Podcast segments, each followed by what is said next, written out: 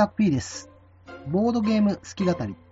このポッドキャストは自分の好きなゲームについて好き勝手語る番組です。えー予告では2012年のエッセン新作の続きを語る予定でしたが、今回は唐突に鍋の企画さんの犯人は踊るについて語ります。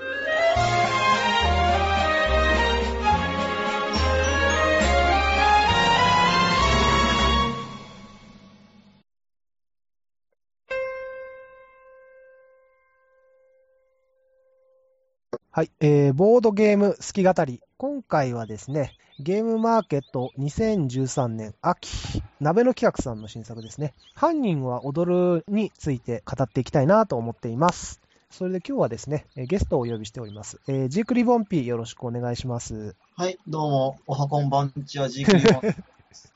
はい、よろしくお願いしまよすろ。しくお願いします。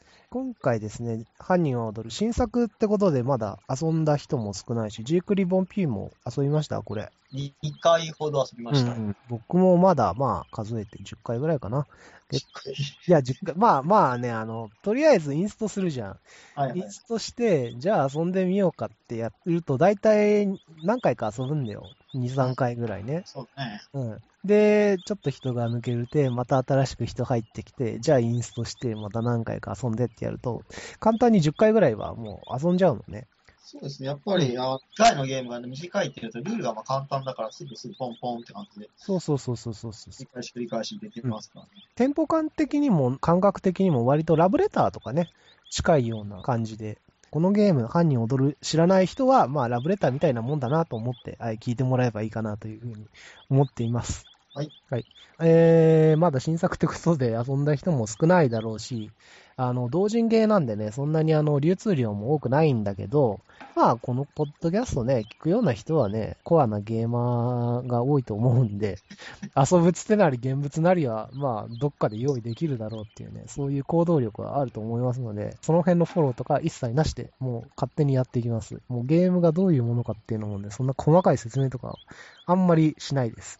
とは言っても、まあ、あの、どんな感じのゲームかっていうのは、ちょっとね、あの、鍋の企画さんのホームページに書いてあるぐらいのことは、ちょっと紹介したいと思います。ということで、えー犯人は踊る、えーミステリーカードゲームですね。えープレイ人数は3から8人。プレイ時間は15分から30分。まあ、慣れるともっと早いかもってことで、もうちょっとまあ確かにね、そんなにはかかんないかなって感じですね。えー、販布価格は1000円。販布数は300。販布数を多めに設定したので、今回事前予約は行いません。ご了承くださいとか、まあ、書いてあるんですけど、まあ、早々に売り売り切れてましたね。はい。そうですね。あの、まあ、電卓さんも並んでましたけど、うんうんもうあそこはすごくいい列でしたね。いやー、すごい勢いで列がね、形成されて、まあ、ババネストさんかな？多分手伝ってたのがすごい印象的です。まあ、予約がなかったってことを逆に、あの、みんなが、あーしたってところがあるんでしょうね。それもあるかもね、確かにね。うん。まあ、あの、ゲームのルールとしましては、カードを規定のセットにを作りまして、それをまあ、一人に4枚ずつ配りますと。で、えースタートプレイヤーは第一発見者っていうカードを持ってる人から、えーカード1枚出して、で、まあ、カード出したアクションを、えー実行しますと。で、そしたら次の人やりますと。で、カード出します、アクションします。カード出します、アクションします。ずーっとやってって、誰かが勝利条件を満たしたら、そこで、えーゲーム終了という感じですね。まあ、あの、ラブレターは1枚ドローして1枚プレイみたいな感じだけど、こっちはもう最初に4枚配っちゃって、それで1枚プレイ、次1枚プレイ、次っていう、そういう感じですね。はいそうん。で、まあ、勝利条件3つありまして、1つが探偵が犯人を突き止めたとき、探偵カードと犯人カードっていうのがあって、探偵カードを持ってる人が犯人カードを持ってる人に、あなたが犯人ですって言って、まあ、指摘をして、それを当てたときっていうことですね。ただし、犯人を持っている人は、同時にアリバイカードを持っていた場合、いや、僕は犯人じゃありませんって言って、えー探偵の指摘をから逃げることができるわけですね。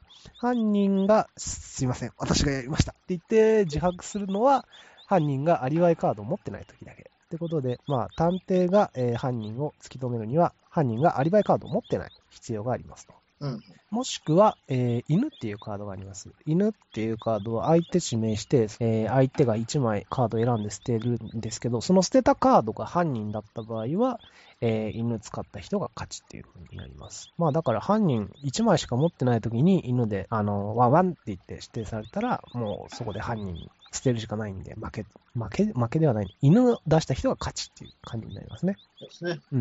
で、もう一つの条件が、まあ誰も犯人、探偵も犬も犯人を突き止められずに、犯人が最後の1枚の手札、ほい、はい、私が犯人ですって言って、えー出した時には犯人が勝ちという風な感じになってますね。うん。犯人はね、手札1枚の時だけにしか出すことができないので、まあ犯人早い段階で、えー手に取ってしまっていても、それは出すことはできないということですね。そんな感じのゲームです。うん。まあ、このゲームですね、はいはい。どうでした？面白かったですかね？まあ、事前にルールが大体うん。説明されていたのし、カードもまあ出てたんで、まあ、想像以上でも以下でもないっていう。悪い意味じゃないですよ。うーん。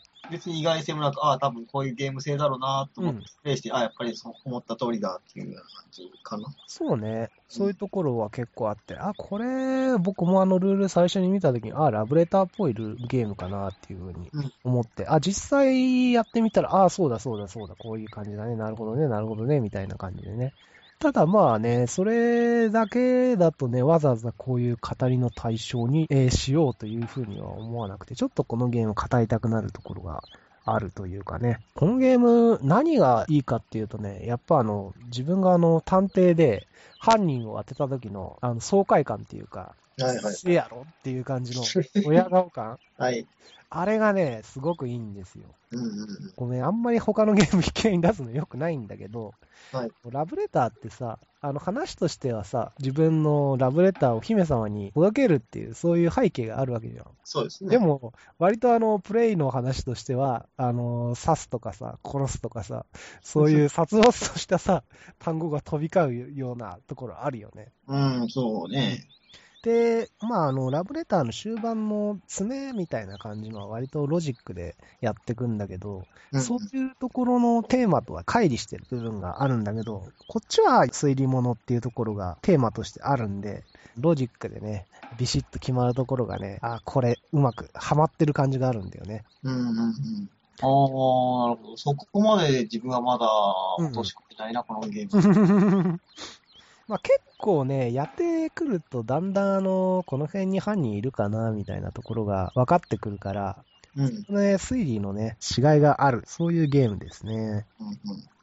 で、まあ、このゲームね、あのー10分ぐらいで、まあ終わるんで、まあ自分が勝てればやっぱ楽しいし、うん。あとまあ、自分勝てなくても変な面白い出来事があれば面白いし、どっちかがね、あればね、楽しいんだよね。うんうん。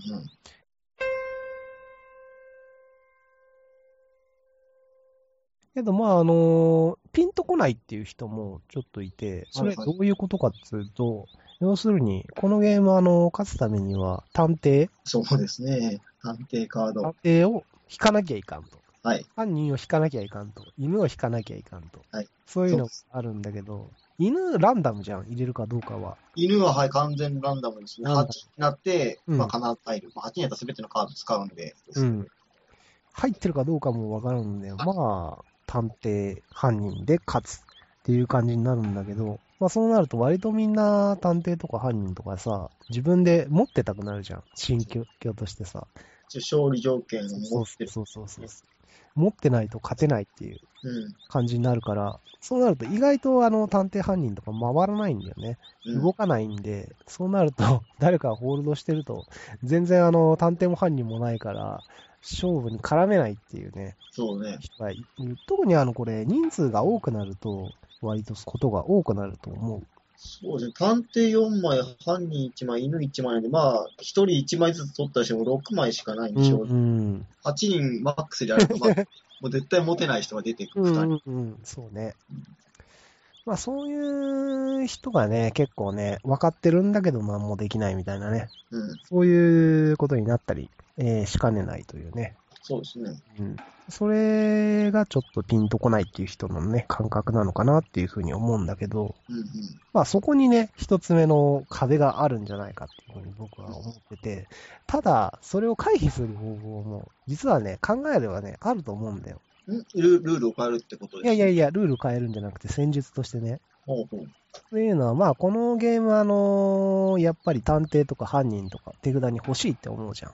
うん。そうなると、まあ、噂とかね、情報交換っていう、カードをね、回すカードはい。使って、まあ、なんとかしようっていうふうに思うんだけど、うん。まあ、でも基本的に、情報交換は、あの、どのカードを渡すのかは、渡す人が選ぶんで、探偵を持ってる人が普通には探偵を渡すわけないんですよ。まあ、一般人とか、まあ、なんでしょうね。そう。そうそうそう。噂の方は、これランダムなんで、これうまく抜けるかどうかっていうのは、本当にランダムなんですよ。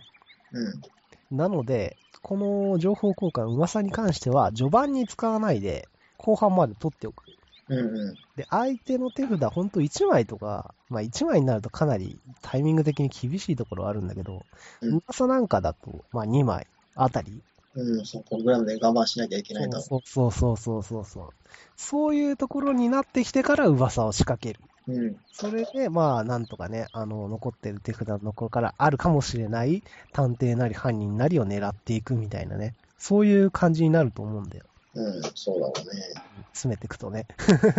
そうなると、探偵ってのはできれば遅く出したい感じなんだよ。そうですね。一応て、探偵のテキストには、うん手札3枚以下の時だけなんで、まあ、初手には打てない。うん。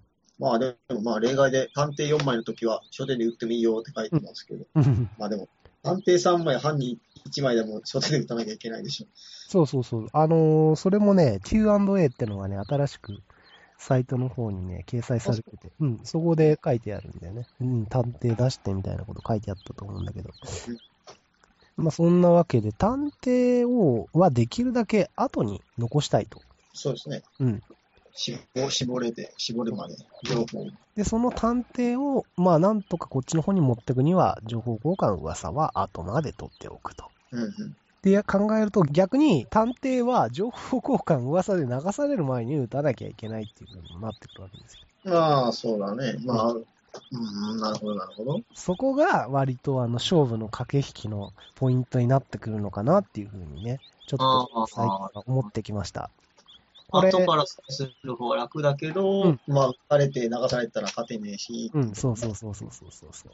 ダメかもしれないけど打つみたいなね。うんまあ、それもね、情報交換、噂、何枚あるかもわかんないんだけどね。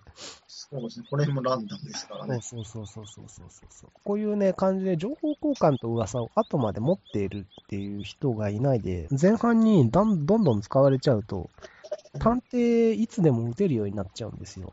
うんうん。で、そうなると、探偵はね、かなり有利っていうか、犯人がアリバイ捨てたところで撃てばいいっていうね、うんかなり犯人が不利になるんですよ。なるほど。で僕があの、見た感じでは、あの、犯人で勝つってのはかなり難しいんですね。うーん、難しい気もする。うんで、その辺、もうちょっと犯人偉いきついな、なんでかなっていうふうに思うのと、やっぱその辺の探偵を楽にさせすぎてるのが、まず一つ原因としてあるのかなっていうふうにね。思うわけですね。うん。まあ、アリバイがね、意外と役に立たないっていうか、割とあの、犯人アリバイ持ってればいけるじゃんっていうふうに最初思うんだけど。手札2枚のになったら、もうアリバイ捨てなきゃいけないんですよ。そうね。そうなると、一旦もう回ってくる前、丸々無防備なんでね、でララス近くになってね、アリバイ捨てる人ってね、怪しいんですよ。なんでそんな後後までアリバイを持ってる必要があるんですかっていうね、そう。そういう感じでね、まあ、いかにも怪しいんで、あとあの、アリバイと犯人で、うまいこと探偵の指摘を避けたとしても、例えばその犯人をもう探偵分かってて、もう自信満々で、お前が犯人だ違います。えーみたいな感じでね、もう明らかに探偵分かってるだろうっていうね。そしてそういう感じで捨てた捨てるのがアリバイっていうね。そうそうそうそうそうそう。そしてアリバイがポロッと出てくるっていうね。自白したも同然みたいなね。そういう流れ結構多いんだよね。うん。うん。まあそんな案が結構あるんで、犯人がアリバイで自分の身を守れるかっていうと結構厳しいし、犯人が勝てるかっていうと、これも結構厳しかったりするというね。厳しいかな。うんやっぱり犯人はなるべく探偵を無駄打ちさせたい。うん、そうだね。できれば自分で持ちたいけど、そしたらアリバイが持てなくなる。うん。てか、探偵を無駄打ちしても、あの、ゲーム終了時に自分犯人持ってられるかっていうと、そこ難しいところなんだよね。うん結局、手札1枚の時に、さっきも言ったけど、情報交換とか噂とかね、あと取引とかで 流されちゃう可能性もあるから、おー、うんで、フラ1枚で取引か。そうそうそうそうそうそう。だから探偵と犯人と両方持ってたりしたら、うんあの、確率高いのは探偵の方なんだよね。うんうん。勝ちやすいのは。で、犯人は渡して、その上で探偵で指摘するっていう、マッチポンプなうん、そうだね。ことをするっていうのが一番勝ちやすいっていうね。まあ、そこまでいくと勝ちの率は高いよね。うん。まあ、渡した先の人がね、アリバイ持ってたりすることが往々にしてあるんですけどね。えー、なんでだよーっていう風になるんですけど、うん。うん。その後に、はい、じゃあごっつぁんですって言って、まあ、他の人にね、探偵の名誉を持ってかれてしまいますけどね。そういうことがあると。そうだね。うん。あれ、なんか思ったよりいいやいいゲームな気がしてきた。そうでしょそうでしょこうやってね、なんかね、いや考えたんだよ。攻略方法っていうか、できるだけ勝率を上げる方法っていうかね、うん。割とね、その辺考えないと、もうあの手なりでカード出していくだけっていう風にそうだね。なっちゃうんだけど、うん。実はね、そういう風になってるゲームなんじゃねえかなっていう風に、あ、その辺までデザインされてるっていうことか。そこをね、そこを僕は語りたいっていうか、なるほど、なるほど。それを思って、あの、今回このゲームをね、取り上げてみたいっていうふうに思ったわけですよ。なんかね、やっぱあの、適当にやってるのとちょっと考えてやってるので、見えるものが違ってくるっていうのは、よくドイツゲームにあるよね。あの、ニムトは完全に運ゲーなのか、それとも戦略ゲーなのかみたいなね。おー、その戦略臭いけどな。うん。そういうところもあって。あの、まあでもどっちのスタンスでも遊べるじゃん。うん、そうだね。でね。で、まあそういうゲームは奥深いかなっていうふうに思うんで、まあこのゲームもそういう側面があるかもしれないっていうね。うーん、なるほど。うん。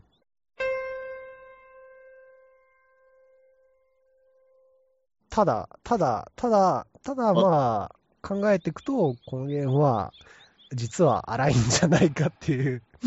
また戻る、あだれに戻る。うーん、ちょっとね、そういうところもあって、まあそこも、あの、きちんと触れていきたいと思うんですけど、うん最近、あの、食品偽装表示問題っていうのがね、騒ぎになってるというかね、賑やかじゃないですか。ボドゲ界でも大きな衝撃を与えて、とりあえず、あれですね、皆さん、あの、プレイ時間の偽装が、それが、うん、まあ、某ショップの人とかは、うん。90分、まあ90分超える100分ですね。そういう表示すると一気に売り上げが落ちる。メーカーは90までしかしないんだっていう。ああ、よくある、聞くね、そういうのね。まあ実際120分ぐらいなんだけど、90分って書いとくかも。そそれは、あの、誰がいけないんですかねデデザイナーなんですかねメーカーなんですかねまあいいや。まあ、そう、それと、まあ、似たような感じで、このゲームも、あの、重大な、あの、偽装表示偽装問題がね、あり、あるというふうに僕は睨んでましてね。お実はですね、このゲーム、タイトル、犯人は踊るっていうね、そういう名前ですが、ああ、なるほどね。はい実は犯人は踊らないんじゃないかっていうふうに思ってます。ああ、そうかも。うん。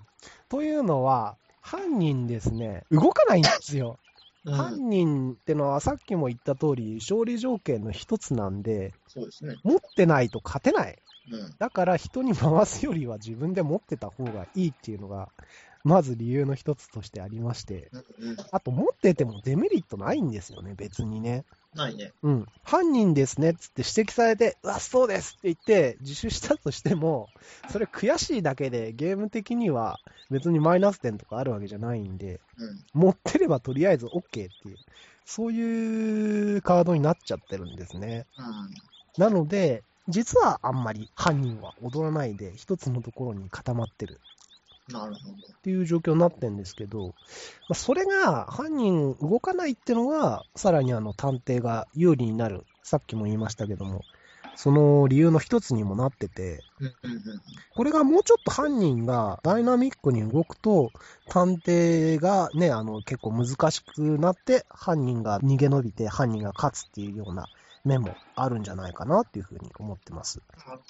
うん。僕プレイした時はですね、は確か手札が、うん。取引、犯人、探偵ともう一個何だったかな第一発見者かないい手札じゃん。で、うん。俺は取引で、うん。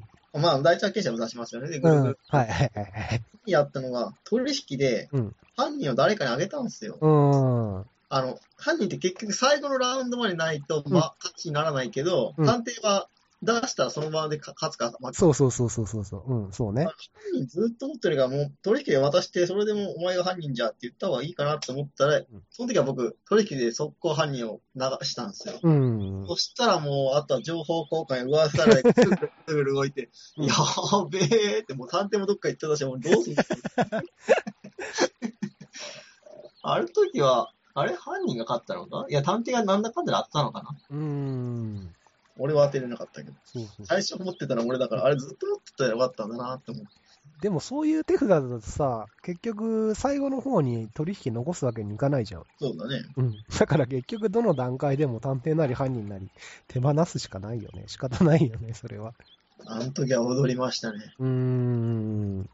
だそういう展開になるとね、面白いよ、思うんだけど、実際はなかなか犯人動かないっていう人が多い。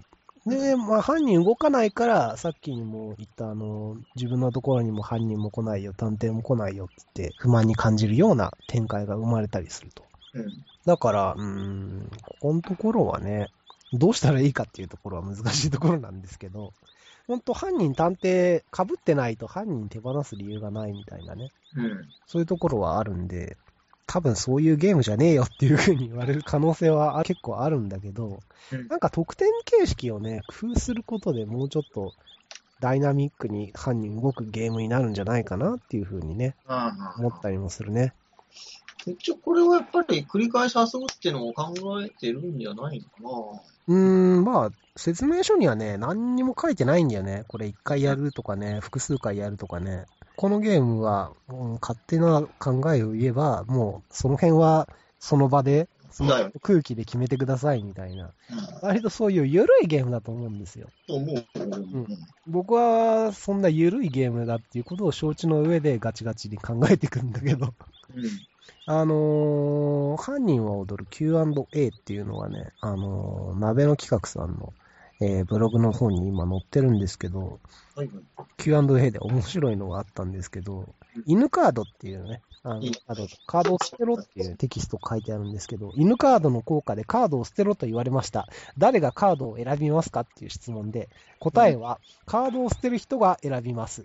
犬が選んだ方が盛り上がるという場合は、ぜひそのようにルールを変更してプレイしてくださいっていう風に書いてあって、なんかすげえ緩いのよね。まあ一応、意図としてはカードを捨てる人の側が選ぶんだけど、別にもう犬選んだ方がいいやっていう、ランダムで決めろやっていうのが面白いっていうのは、それでもいいよみたいな感じで。案外割と緩いっていうかね、うん。あれもっとかっちり決めてんのかなって思ったら、案外緩い感じで考えてるんで、まあだからと、得点とかね、その場のノリで決めてくださいみたいな、そういう感じだと思うんだよね、このゲームね。うん、そうかな。うん。俺もだから、いろいろ、うん、どうしたらいいのかなって、まあ、さっきの戦略じゃなくても、ルールの方ね。うん。あのーまあ、自分はやっぱり、まあ、ラブレター、まあ、これやっぱラブレターフォローっていうか、フォロワーか、うん。なとは思って。でもやっぱり、なんだろう、カードやっぱ多いよなーって思って。ああ。うんなので、まあ、なんだろう、4枚は引くのはいいけど、例えば、その、最初はドラフト4手札決めるとか、ドラフトか。ほうほうほうほう、なるほど、ね。そうすると、うん、犯人が一回も俺見てねえぞってことは、自分の神ちゃんが。ああ、なるほど。へえ、はははははははなるほどね。で、うん、あそしたら第一発見者を、まあ、取る取らんとか、あれ、あいつ取らんかったなとか、うん、なんか、とやってないんでどうなるかわかんないけど、うん、どういう感じになるかね、それはね、面白そうだね。ただ、あの、最初何もね、情報ない時で手札全部くる、ランダム配られてやるよりかは、ちょっと、回ってきた、回ってこなかったっていうので、ちょっと、あれが増えるんじゃないかなっていううふうな、ん。をちょっと、このゲストに出るって聞いてちょっと考えてて。なるほど、なるほど。面白いね、それね。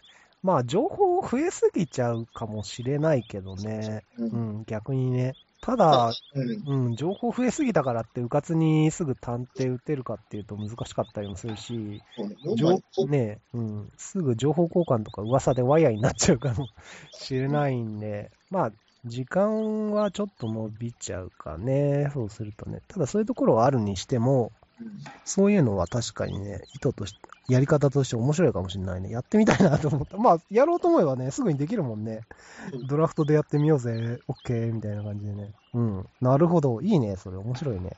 そう思う 面白いねとか、全然あの、作者が想定してない遊び方で面白いねとか言うのはどうなんだろうと 思わなくもないんだけど。うんだからその時にランダムで、なんだろう、必要なカードを入れてやるんか、それともすべてのカードを決めてね、構成決めてね、こういうのでっていうね。ああ、なるほどな。それも面白いかもしれない。まあ、確かにそれならね、探偵、あまりにも有利すぎるなら探偵少なくするとか、なんかあるのかもしれないね。うん、ふん、ふん、ふん、ふん、ふん、ふん。生まれた時にね、手札で決まるっつうと、なんか、あーって思うけど、ドラフトで回ってこれなかった。なんか、なんか俺は許せる気うがする。ん、まあね、確かにね、少しはどうにかなるかなっていうような、あれもあるかもしれない。まあ、ただ長くなるちょっとだけ。ちょっと。ね、うん。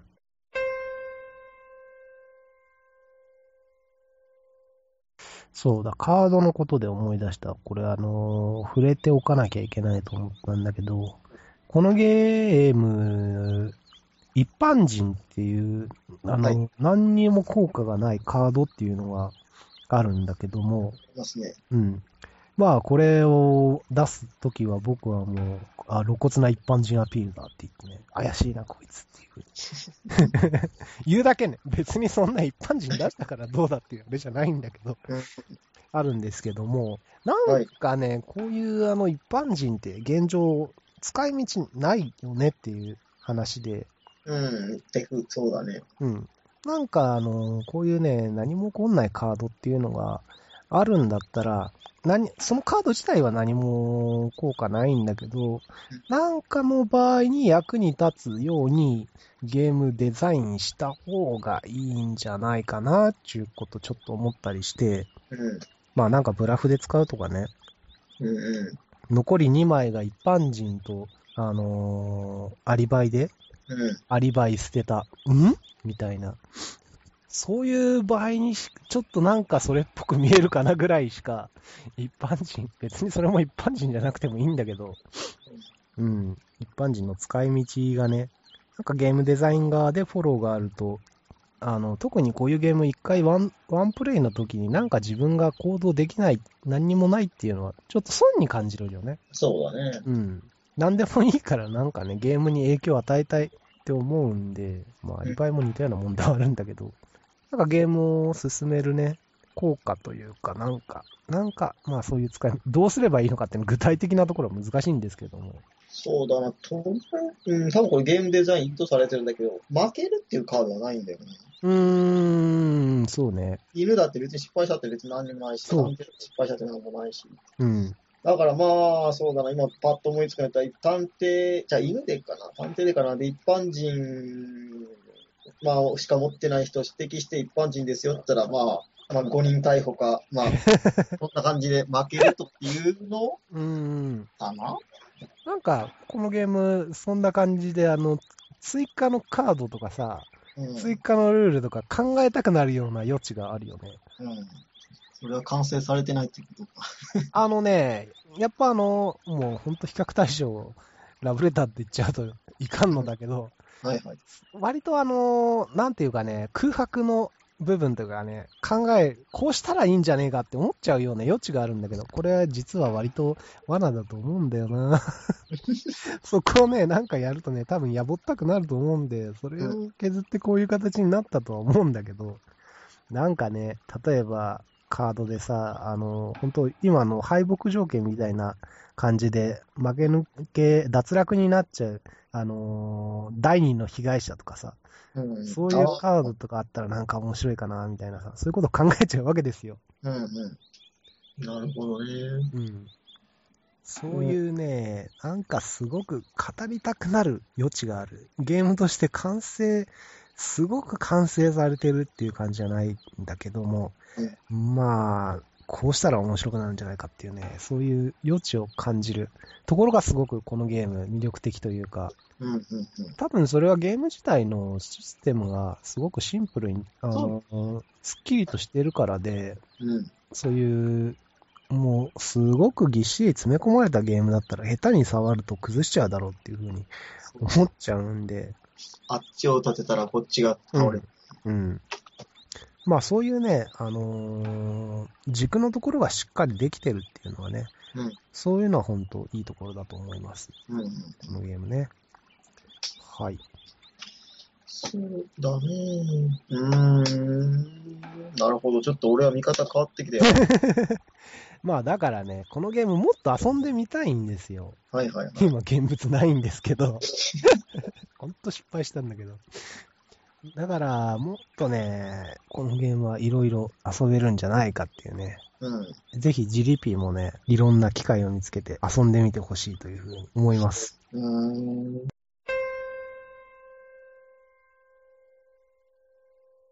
となると4枚っていう手札も結構まあ考えられているところなのかな。うーん。僕はね、これ、ほんとゲーム動くのって終盤じゃん。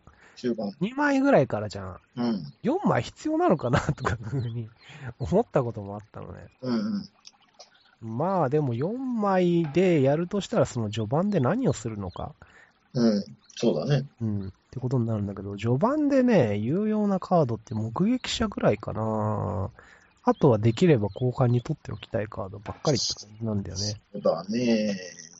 ああ、そうだ。目撃者もね、僕は思ったんですけども、うんこれはあの、下茶を見るのがとりあえずスタンダードなんじゃないかと。セオリーなんじゃないかと。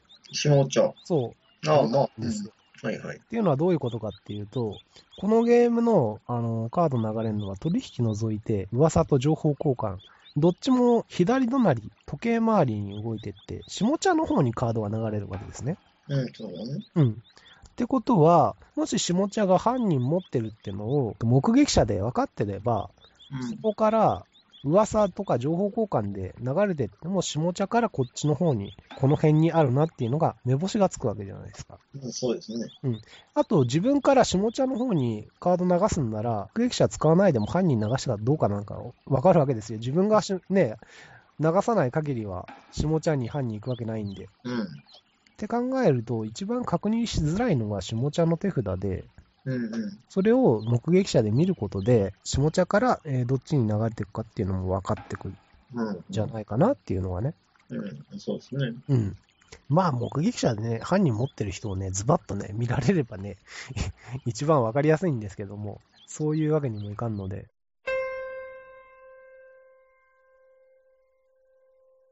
あと、これは何を、まあ別にいいんだけど、何を意図して8人まで適用人数増やしたのかなーってのを僕は考えてるんですけあど、ー、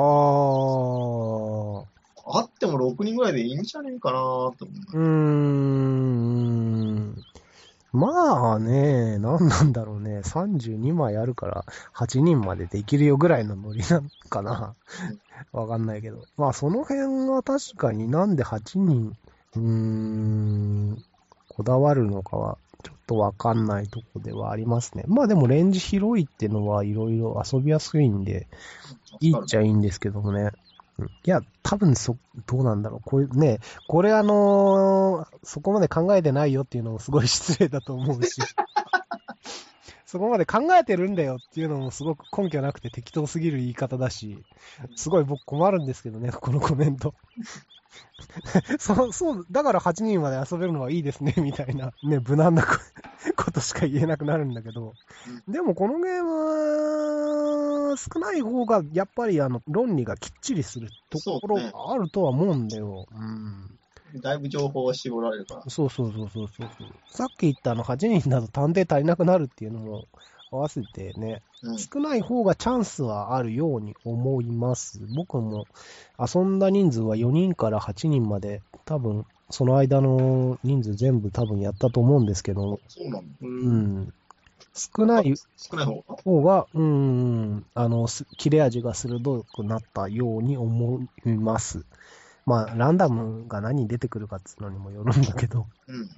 そうね、5人ぐらいかね。うん。3はちょっと本当にガチガチだうんね。3人はかなりガチガチだと思うよ。これ、だってね、ほとんどあの、噂と情報交換ですぐね、もう待ってきちゃうからね。もう定番順じゃね？もうん。いや、下手するともう、第一発見者出して。ぐるっと回ってくると、もうそこでは探偵使う権利があるわけじゃん。そうだね。2分の1だよ。ああ、もう自分が持ってないけど。ただもう、まあ、アリバイあるから、それで勝てるかどうかっていうのはあるんだけども、まあ、かなりね、あのー凄まじい感じのゲームになりそうななるほど。気はするね。うーん。ああ、なるほどな。やっぱ人数増えると、ちょっとまたゲーム性変わって、ああ、なるほど、そういうことか。どうなんだろうな。人数、まあ人数多くなるとやっぱカオスな感じになるというか、本当に情報がね、つかめなくなるんだよね。僕やったの7、8人ぐらいかと。うん。全然わかんない。もう本当に。だってね、あのー目撃者使っても、うまく犯人持ってる人を見れるかどうかっていう確率自体が下がるわけじゃん。わかる8人もにもなると。うん全然わからないんだよ。ただうん全然わからなくても、誰か一人ぐらいは犯人がどこにいるか知ってるんだよね。まあ、それはね、うん。誰かが探偵使い始めると、もうそこが推理の軸になるよね、かなり。うん。あ、探偵使うんだってことはもうかなり自信があるんだ。じゃああの人犯人か、それとも、その下茶にカードが流れていったどこかに犯人いるんだ。もしくはアリバイ持ってるんかも、みたいなね。なるほどね。それぐらいで一気にあの収束していくっていうね。ああ、やっぱそういうことか。だから、前半はまあ、そうだね、もうデザインしてに、そういうことが、情報を限られ、ランダムに配られた手札を駆使して、情報を少しでも仕入れて、うん。ファンで、まあ、勝負をかけていくってことか。そうそうそうそうそういうことか、4枚ね。うん。結構ね、詰まってくると探偵のタイミングってね、難しいと思うんだよ、これ。うんあのー誰か一人が探偵使う、その探偵失敗してくしてくれればいいけど、それで一発で成功されちゃうと、もう勝てない。かといって、一番最初に探偵で突っ込んでいくと、もうちょっと怖いみたいなね。うん。2番目以降の探偵かなり有利というか、まあ、これあの、なんだろう、ロストレガシーの。遺跡発掘みたいな、あれに似てるところあるんだけど、もう、遺跡少なければ手番早い方が有利だし、遺跡多ければ手番遅い方が有利だし、みたいな。そういうところある。探偵に関しては。うん、思った俺も。選択肢が、うん、選択肢が絞られる後打ちの方がいいのか、それでも先にも価値持ってかれたら何もならんしな、とか。そうそうそうそうそうそうそう。だけどね、手札少なくなってくるとね、あの、もう選択の余地もなくなってきたりするしね。うん、打たざるを得ない。うん、打たざるを得ない。例えば、あの、手札が取引と探偵 残しちゃったりすると、これ取引で探偵やるのも嫌だから、しょうがねえ、探偵使うしかねえや、みたいなね、まあ一般人持ってきてくれやよ。うん。そういうこともあったりするからね。うん。探偵使いたくないんだけど使わざるを得ないみたいなこともあったりするし、それがなんかね、操作に混乱を与える可能性もあったりするんで、うん結構この探偵がいつ出るかっていうのがゲーム的に重要なところですね。あとまあ、それで思い出したんだけどお、現状、犬、犬、ワンワン。犬はあの、犯人が1枚だけしかカード持ってなければ、もう犬で指名すれば勝てるっていう感じのカードだから、うん。できればこれも後まで持ってたいカードではあるんだよね。うん。指名された方が選ぶっていう Q&A なんやったら、まあ絶対犯人じゃない方してるからな。そうそうそうそうそうそうそう。ただ、ただ、この犬っていうカード面白いカードで、他のプレイヤーを一人選んで、その手札、プレイヤーは手札を捨てると。で、犬を手札に入れるうん。っていう感じで、まあ、手札1枚捨てさせられるけど、代わりに犬はもらえるっていうような感じで、どんどん犬回ってくカードなんだよね。うんデザインとしては。うん。ただ、この犬は現状探偵の3枚目とか4枚目みたいな扱われ方することが多いんで、うん犬が途中で使われるってことがあんまりないないね。貴重な勝ちの手段の一つだから、やっぱり犬手放したくないんですよ。そうだよ。ああ、もっと、それ打ったらポンポンポンポン飛んでるんだもんな。うん、そうそうそうそうそうそうそう。だそこのところがね、ちょっとあの、テキスト、こういう風にはなってるし、能力はあるんだけど、実際には探偵としか使われないみたいなね。あの、探偵よりちょっと弱い探偵みたいなことは多いなっていう風に感じて、うん、ちっともったいないなっていう、これなんとかならないかなって思ったりするんだよね。だから、あのー Q&A にもあったんだけど、ランダムで手札捨てるっていうことになれば、うんもうちょっと犬ら、あのー積極的に使っていけるかなっていうふうに思うんですよ。そうだね。うん2分の1で、まあ、勝つんだったら打ってもいいかな。そうそうそうそうそうそうそうそうそう。で、あのー犬ね、どんどん、これ再利用できるから、これ犬あったら、犯人がめっちゃ不利なんですよ。うんうん。うん。使われて外れだったらまた使ってよっていう風にね、やっていけちゃう感じではあるんで、うん。なるほど。うん。まあ、やっぱり犬はね、これは、まあ、俺は犬が選んで捨てるべきだとな。ここが硬いってカード引いて、パチーンうん。だそれでも面白いと思うんだよ、僕は。あのーこのゲーム、ランダム要素っていうのが少ないんですよ。うんうん。そうやってね、あのー意外性っていうか、なんか割とかっちりしてるゲームなんですけど、このゲームのランダム要素って、あの、噂だけなんですね。うん、そこはもう見見て渡すとこなんだもん。そうそうそうそう。で、ランダム要素噂しかないから、探偵とか犯人とか動きにくいっていうのもあって、本当にあのー運でなんとか引くためには噂に頼るしかないっていうね、ところがあったりするんで、もうちょっとランダム要素あってもいいかな、ランダムで何か起こる要素あってもいいかなっていうふうには思ったりします。うん、なんだろうか。なんだろうな。なんだろう、まあ、ど具体的に何なのって言われるとすごい難しいところであるんだけど、うん、例えばだと、あの、じょ使ってないカード、まあ、8人だと全部使ってるけど、うん、その、ん？あ、一般人そうするか？うん、よくわかんないな。あの、カードを捨てたら、それ、手札を1枚捨てて、その使ってないカードから1枚手札に入れるとか。あーなんんか、まあ、そういう新しいカードが、なんか、そういうこと考えちゃうよね。ランダムってその抜けてるカードぐらいかな。ロそれがし、あ、あんま他のゲーム出すね。だと、手札、山札があるから。うん、うん、そうそうそうそう。このゲーム山札ないからね。もう配りきりで、そこでだけしか使わないっていうね、基本的には。そういうゲームなんで。だ逆にあの、ラブレターよく考えられてんな、みたいなことをね、思っちゃったりするんだよね。そのランダム性っていうか、出すためにどうしてるのかっていうような。うんうん。そうだね。あれ16枚で、これ32か。あ、ちょうど2倍なんだな、カード。ああ、そっか。っていうか、32枚だとあれなんじゃない？単価が安いっていうか、31枚、32枚までなんかの価格で、みたいな感じなんじゃないの？うんそうかな。うーん。よく知らないけど。1、2、3、4、5、6、7、8、9、10。あ、ちょうどカードは10種類か。うーん、関係あんのかなまあ、そういうね、値段的なことまで考えてもしょうがないんだけど、うん僕らとしてはね、俺もゲーム作りてえな。作ればいいじゃん。作ってくださ一応、い。一応今やってるけどね、ちょっとね、うん原価がクソ高い。あ、そうなんだ。うん。高い。うーん。で、やっぱあの、原価ね、少なく、ね、抑えようとすると、できるだけ、こんな感じのカードの少ない枚数で遊べるゲームっていう感じになるというか、それを本当ラブレター、うまく、お題のようなあれを作ってくれたんで、そう。ね、一つの回答の形としてこういうのがなんかすごい定着しつつあるなっていうのが、すごく感じるんだけど。うん。まあ、逆にそういうのばっかり日本ゲームが落ち着くとちょっとつまんないな。まあ、それはあの、できる人がやればいいと思いますよ。重いね、コンポーネントぎっしり。本当にだって今回もあの、なんだっけ、引き出しトリックさんみたいに、言わなくてもめちゃくちゃ金かかるようなコンポーネント作る人もいるじゃないですか。そうだね。うん。だそういう人もいるんですよ。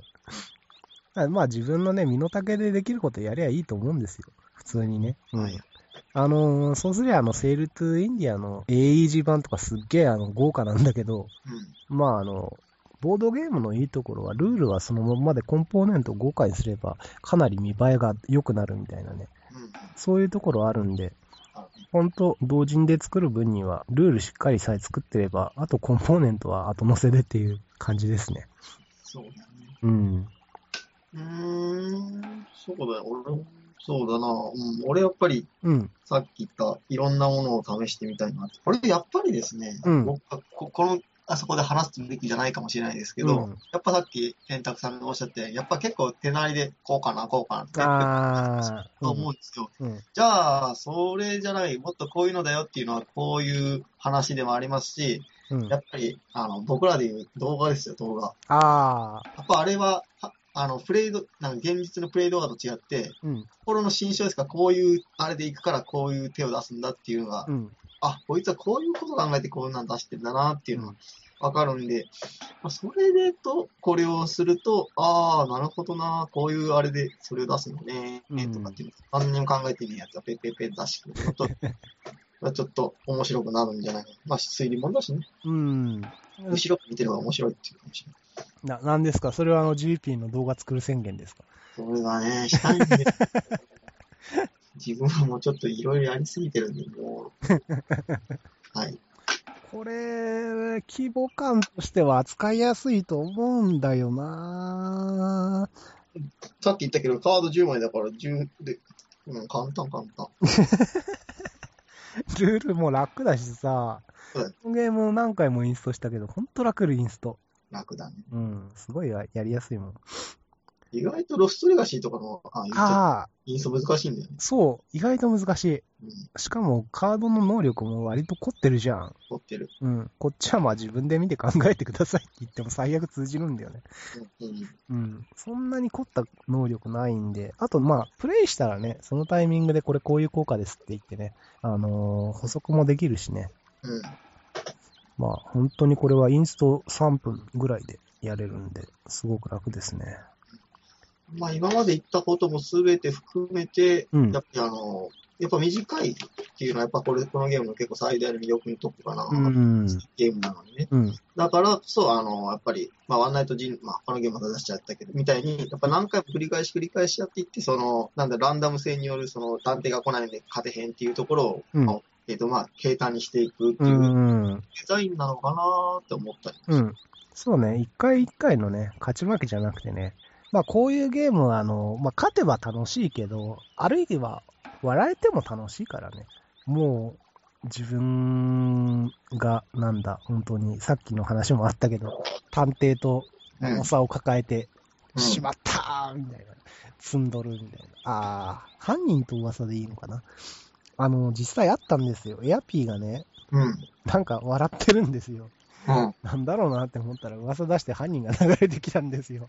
これもう全然勝てねえと思ってて、うん。でも今手札1枚犯人があるんで、え、は犯人僕だったみたいですとか言って、それで勝っちゃったっていうことがああって、まあそういう、あのー予想もつかない笑える出来事みたいなね、そういうのがね、あるともうそれだけで得した気分になるっていうか、あ。うん。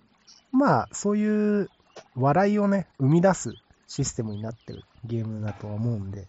なうん。まあ、噂も情報交換も、うん。たら、全員がその効果を受けるから、まあ、そんなにね、手札が最初から全く動かずに終わるとはでもないでしょうん。う。うーん、なるほど。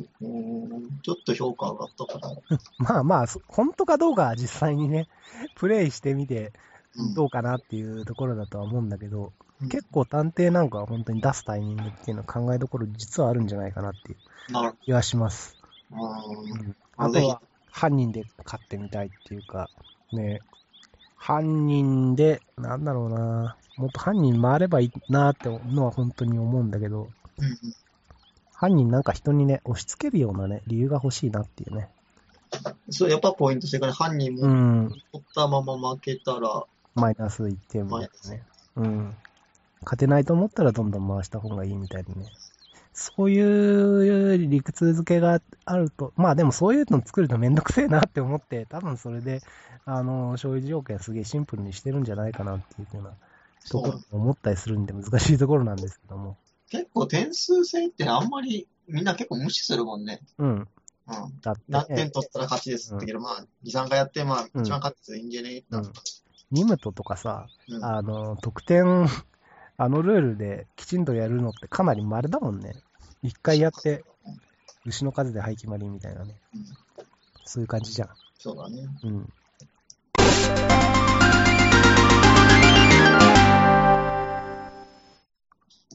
と、まあ、そんなところかな。話したいこと話せましたか？うん。多分、だいたいこんなもんでなるほど。いいかなっていうふうに思うんだけど。まあ、やっぱやってみたいね。もっとね。このゲーム、今回、僕はあのー本命というかね、いろいろ今回出ましたけども、あ、このゲームが、まあ、いいだろう。まあ、いいだろうって言うとなんか、割と、あのーあれなんですけども、僕はあんまりそもそも同時にあんまり力入れてなくて、そうだね。うん。ゲームの中古とかね、そっちの方がメインだったりするんで、でも今回中古がもう散々だったんで、それだけに犯人は踊るを、ね、あのー面白くなきゃ、これは、んね、報われないぞみたいなね、そういう心理状況もあるわけですよ。だから今語ってるっていうのもあるのかもしれないけど、うんただでも、ね、面白いよ。うんうん。これぐらい、本当にあの、すごい語られたくてたまんなかったもん、俺。遊んだ直後っていうか、こういうゲームだったんだよっていうね。はいはいはい。あんまりまだね、あの、レビューみたいなのをね、どこも見ないからね。うん。まあ、今回の同人ゲームいろいろ出てて、何が良かったのかっていうのがまだね、漠然としか見えてないんですけども。これはそう、んうん、かなりいいゲームだと思います。そういえばもう、うん今ちょうどやってますけど、テーブルゲームインザワールドだったっけ？はいはい今年の同人ゲームのあの、ああ、投票11月30するね。日とかね。うん。まあ、今この土日が初めてのゲームマーケット後の土日か、うん。うん。まあ、どんだけ遊ばれて、どんだけ出てくるか。そうだまあ、300配ってるんで、まあ、数は出てるはずなんで。うーん。犯人が踊るについては、そんなところでよろしいでしょうかね。はい。はいあちょっと、心を入れ替えて、ちょっとやってみます。うんやってみ。ます？まあ、何回かやってくるうちに、全然、また違う面が見えてくるかもしれないからね。そうだね。いや、このゲームはね、なんか、もう、もう一歩展開があったらいいなって思うゲームだったりするんで。うん。うん。そうだ。白俺の昼とか出ねえかな。俺の中では佳作って感じだったけど、もしかしたらもう一歩踏み込めるかもっていう気がしてきそうですね。た。はい。はい。というような感じで。はい。ジークリボンピー、今日はお付き合いくださいまして、ありがとうございました。いえいえ、とんでもないです。ありがとうございましたあ。りがとうございました。お疲れ様でした。です。